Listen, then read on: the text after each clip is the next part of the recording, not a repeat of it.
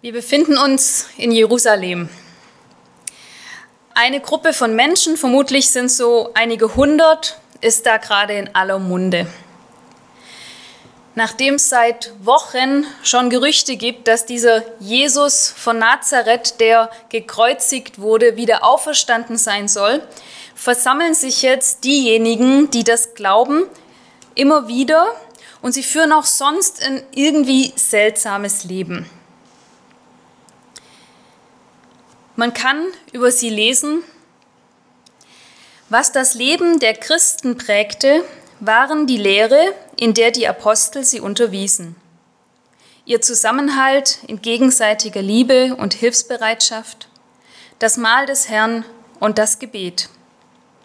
Jeder Mann in Jerusalem war von einer tiefen Ehrfurcht vor Gott ergriffen, und durch die Apostel geschahen zahlreiche Wunder und viele außergewöhnliche Dinge. Alle, die an Jesus glaubten, hielten fest zusammen und teilten alles miteinander, was sie besaßen. Sie verkauften sogar Grundstücke und sonstigen Besitz und verteilten den Erlös entsprechend den jeweiligen Bedürfnissen an alle, die in Not waren. Einmütig und mit großer Treue kamen sie Tag für Tag im Tempel zusammen. Außerdem trafen sie sich täglich in ihren Häusern, um miteinander zu essen und das Mahl des Herrn zu feiern, und ihre Zusammenkünfte waren von überschwänglicher Freude und aufrichtiger Herzlichkeit geprägt.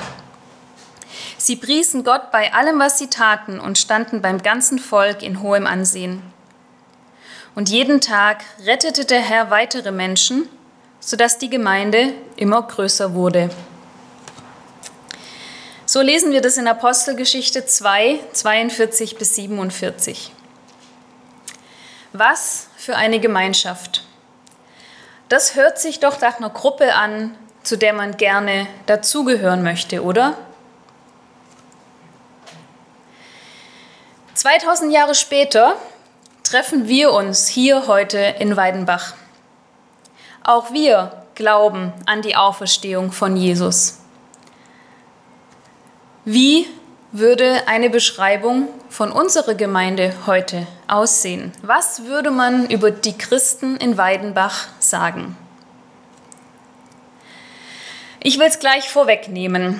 Wir können und wir müssen uns auch gar nicht mit den ersten Christen in Jerusalem eins zu eins vergleichen und versuchen, sie nachzuahmen. Wir leben in einer ganz anderen Zeit, in einer ganz anderen Kultur und wir stehen auch heilsgeschichtlich in einer ganz anderen Epoche.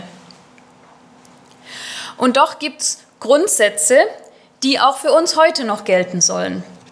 Grundsätze, die nicht einfach nur eine Form waren, wie die Jerusalemer Gemeinde eben ihren Glauben gelebt hat, sondern Grundsätze, die auch sonst in der Bibel verankert sind, vor allem in den Briefen, die wir in der Bibel überliefert haben. Und die Briefe sind zwar auch an einzelne konkrete Gemeinden geschrieben worden, aber was darin steht, gilt ja für alle Gemeinden zu aller Zeit, also auch heute und auch für uns hier in Weidenbach.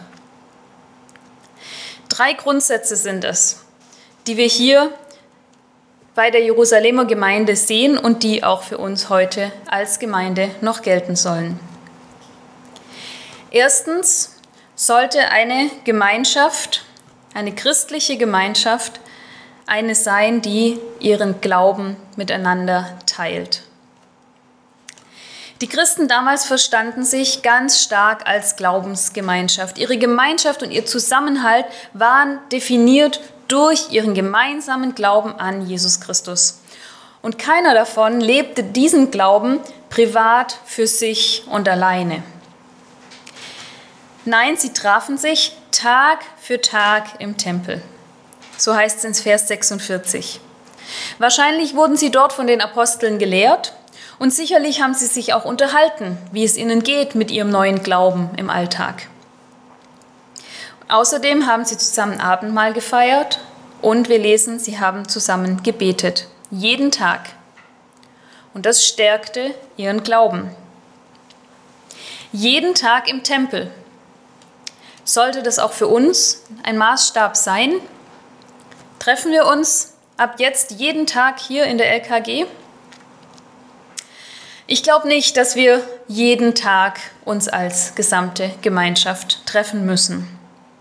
Und dennoch können wir uns ein Vorbild nehmen an den Jerusalemer Christen, die jeden Tag Gemeinschaft suchten und Nähe mit anderen Christen suchten, um im Glauben zu wachsen. Und auch so, wir sollten so uns jeden Tag mit unserem Glauben beschäftigen, um im Glauben zu wachsen. Und am besten funktioniert es, wenn wir ihn auch mit anderen teilen. Sei es im Gottesdienst, im Hauskreis, im Chor, bei einem Frauen- oder Männertreffen, wenn das alles mal wieder erlaubt sein wird. Jede Art von Gemeinschaft, in der wir unseren Glauben teilen können, stärkt unseren Glauben und das ist wichtig.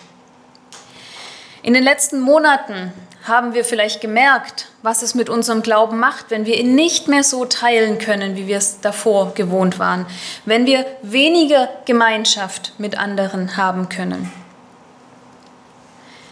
Und der Hebräerbrief, der weiß auch, dass es sogar gefährlich sein kann für den Glauben, wenn man sich zurückzieht und ihn nur für sich privat alleine leben will und nicht mehr die Gemeinschaft mit anderen sucht und nicht mehr seinen Glauben miteinander teilt. Im Hebräerbrief 10, 23 bis 25 heißt es, Lasst uns festhalten an dem Bekenntnis der Hoffnung und nicht wanken, denn er ist treu, der sie verheißen hat. Und lasst uns aufeinander Acht haben und einander anspornen zur Liebe und zu guten Werken und nicht verlassen unsere Versammlung, wie einige zu tun pflegen, sondern einander ermahnen und das umso mehr, als ihr seht, dass sich der Tag naht. Ja, in der Gemeinschaft, da können wir uns ermutigen, da können wir uns bestärken, da können wir uns gegenseitig anspornen, aber wir dürfen uns auch gegenseitig ermahnen. Und dieser Grundsatz ist bis heute für die Gemeinde Jesu wichtig, dass wir Glauben miteinander teilen, dass wir uns treffen, dass wir uns lehren, dass wir uns austauschen und ja eben auch, dass wir uns, wenn nötig, gegenseitig ermahnen. Das muss jetzt nicht jeden Tag sein, aber je öfter, umso besser. Und ein weiteres entscheidendes Element des Glaubenteilens ist dann auch das gemeinsame Gebet. Durch gemeinsames Gebet entsteht eine geistliche Gemeinschaft. Und diese geistliche Gemeinschaft kann kein Mensch durch irgendeine Veranstaltung oder durch irgendeine gemeinsame Unternehmung stiften. Das ist nochmal eine ganz andere Ebene und eine ganz andere Verbindung, die das gemeinsame Gebet schafft. Und damit meine ich jetzt nicht nur ein kurzes Gebet am Anfang von einem Seniorenkreis oder am Ende von einem Frauenfrühstück oder einem Männerfesper. Das ist auch alles gut und wichtig. Aber es geht hier um intensives gemeinsames Gebet, das für die Gemeinde Gottes einsteht. Und ja, dann dürfen da natürlich auch persönliche Anliegen Platz haben, dass man auch füreinander für persönliche Anliegen betet. Ein zweiter Aspekt einer christlichen Gemeinschaft ist auch, dass sie nicht nur ihren Glauben miteinander teilen, sondern dass sie ihren Besitz miteinander teilen. Wir lesen von der Jerusalemer Gemeinde, alle, die an Jesus glaubten, hielten fest zusammen und teilten alles miteinander, was sie besaßen. Sie verkauften sogar Grundstücke und sonstigen Besitz und verteilten den Erlös entsprechend den jeweiligen Bedürfnissen an alle, die in Not waren. Und wir müssen hier vielleicht zuerst mal mit einem Missverständnis aufräumen. Höchstwahrscheinlich dürfen wir es uns nicht so vorstellen, dass wirklich alle, die zur Gemeinde gehörten, alles verkauft hatten, was sie besaßen und man nur noch aus einer gemeinsamen Kasse gelebt hat. Vielmehr ist es wohl so zu verstehen, wie wir es in Apostelgeschichte 11 von der Gemeinde in Antiochia lesen können. Die hören von einer anstehenden Hungersnot und dann beschließen sie, dass, je nachdem, wie einer der Jünger begütert war, jeder von ihnen zur Hilfeleistung den Brüdern, die in Judäa wohnten, etwas senden sollte. Das taten sie auch, indem sie es durch die Hand des Barnabas und Saulus an die Ältesten sandten. Wahrscheinlich war es also eher so, man hat gehört, jemand braucht etwas, jemand ist bedürftig und dann hat man auch seinen Besitz, vielleicht ein Grundstück verkauft, wenn es nötig war, um dem anderen zu helfen. Und auch in den Korintherbriefen und im Galaterbrief lesen wir ja von der Sammlung, die diese Gemeinden durchführen, um die Gemeinde in Jerusalem zu unterstützen. Diese Gemeinden gaben also auch von ihrem Besitz, von ihrem Geld ab, um einer anderen Gemeinde zu helfen. Also galt dieses Teilen des Besitzes auch nicht nur in der eigenen Ortsgemeinde, sondern auch über Gemeindegrenzen hinweg. Die ersten Christen waren also bereit, von ihrem Besitz zu teilen. Keiner pochte darauf, dass das jetzt seins ist, sondern sie verstanden ihren Besitz als Geschenk und Gabe Gottes, das ihnen zur Verfügung gestellt ist und das sie dann eben auch einsetzen können, um anderen wieder zu helfen.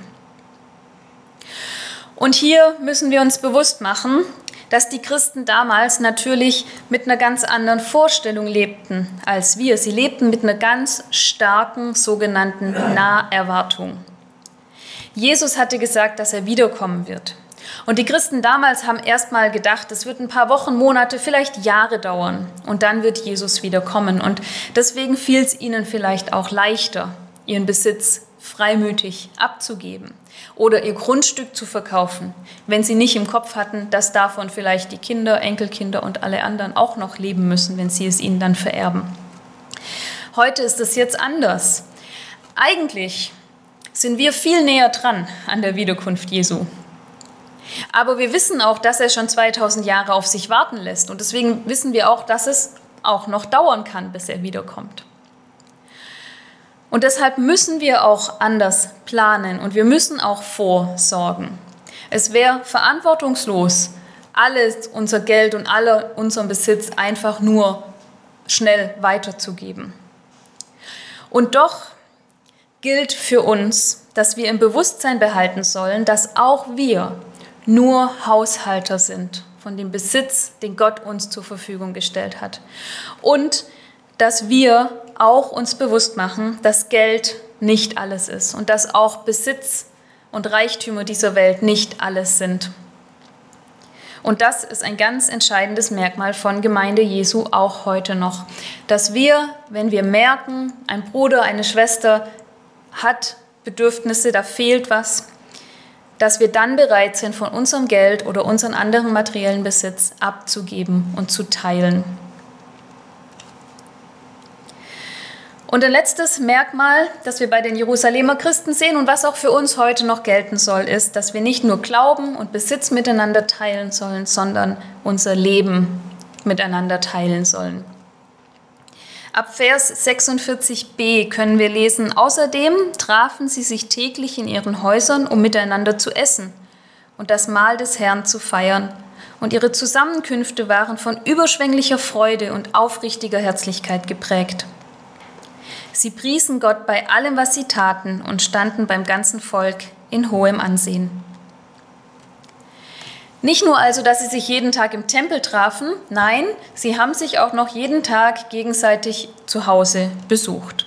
Man kannte sich, man besuchte sich, man war zu Hause bei dem anderen, man teilte nicht nur seinen Glauben und seinen Besitz, sondern man teilte das ganze Leben miteinander. Die Gemeinde als ein Leib, die Gemeinde als Familie. Das war nicht nur eine Theorie oder ein schönes Bild, das war für diese Christen Realität.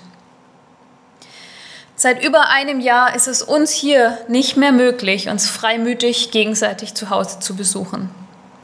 Und ich hoffe und ich wünsche mir, dass wir es nach Corona nicht verlernt haben, sondern dass wir umso lieber und umso häufiger die anderen auch zu Hause besuchen, um Leben miteinander zu teilen.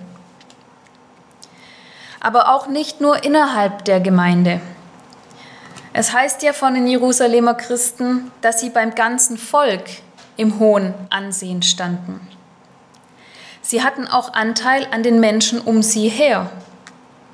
Und auch außerbiblische Quellen belegen das, dass Christen Menschen waren, die gern gesehen waren im Volk, weil sie freundlich waren, weil sie dankbar waren und weil sie hilfsbereit waren.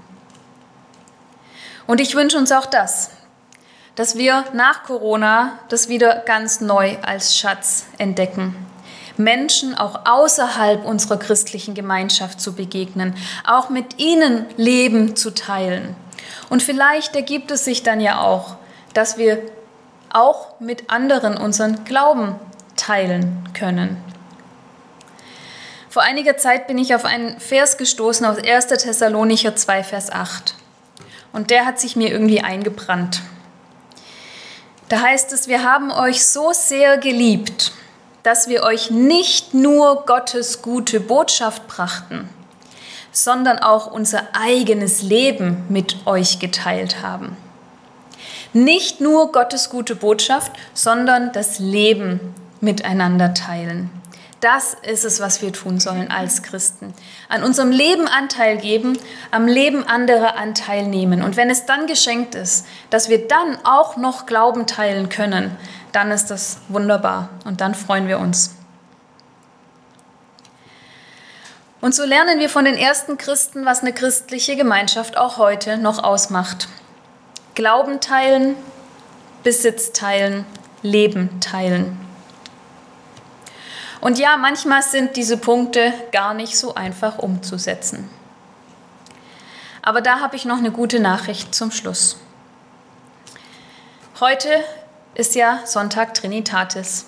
Wir feiern heute die Dreieinigkeit Gottes. Letzte Woche Pfingsten. Gott hat den Heiligen Geist in uns ausgegossen. Das heißt, der Heilige Geist lebt in uns. Und der Heilige Geist ist ja eigentlich auch erstmal die Voraussetzung dafür, dass es überhaupt Gemeinde gibt und dass wir uns hier heute treffen. Und jetzt haben wir diesen Heiligen Geist, der in uns lebt. Und deshalb dürfen wir, wie auch wir schon in den letzten Predigten immer darauf hingewiesen haben, wir dürfen den Heiligen Geist in Anspruch nehmen.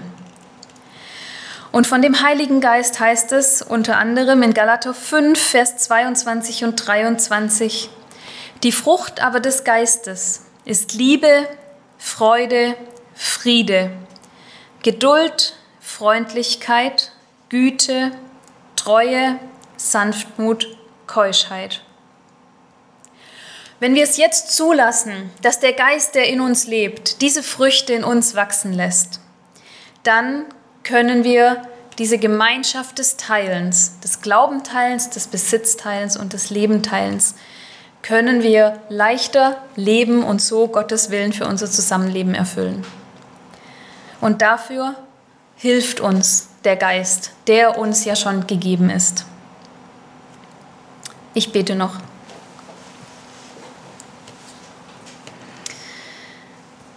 Ja, lieber Vater, vielen Dank, dass du uns deinen Geist geschenkt hast und dass du uns so mit dir, aber eben auch untereinander verbindest. Und wir danken dir für Gemeinschaft, die wir erleben dürfen, gerade jetzt in den letzten Monaten, wo viel an Gemeinschaft verloren gegangen ist. Danke, dass es zu großen Teilen möglich war, dass wir hier Gemeinschaft erleben durften. Und wir danken dir, dass sich die Corona-Zahlen jetzt so positiv entwickeln und dass wir hoffen dürfen, dass bald wieder mehr Treffen und mehr Gemeinschaft möglich sein wird. Und da bitten wir dich auch für die Entscheidungsträger weiterhin, dass du ihnen hilfst, ja, die richtigen Entscheidungen zu treffen, was jetzt ansteht. Und wir möchten dich auch um Vergebung bitten, da wo wir einander schuldig geworden sind und wo wir die geschenkte Gemeinschaft missachtet haben. Wir bitten dich, dass du uns ganz neu zeigst, wo es dran ist, unseren Besitz mit den anderen zu teilen, unser Leben mit anderen zu teilen und auch wo wir unseren Glauben miteinander teilen können, um in ihn zu wachsen und ihn zu stärken. Wir möchten dich auch bitten für alle, die sich einsam fühlen oder einsam sind, gerade auch die krank sind. Sei du ihnen ganz nah und schenk du es, dass Menschen ihnen nahe kommen. Und jetzt bitten wir dich für diesen wunderschönen Sonnentag auch, dass du es schenkst, dass wir gestärkt aus dieser Gemeinschaft herausgehen und wieder in der nächsten Woche ganz neu bereit sind, unseren Glauben, unser Besitz und unser Leben mit anderen zu teilen. Amen.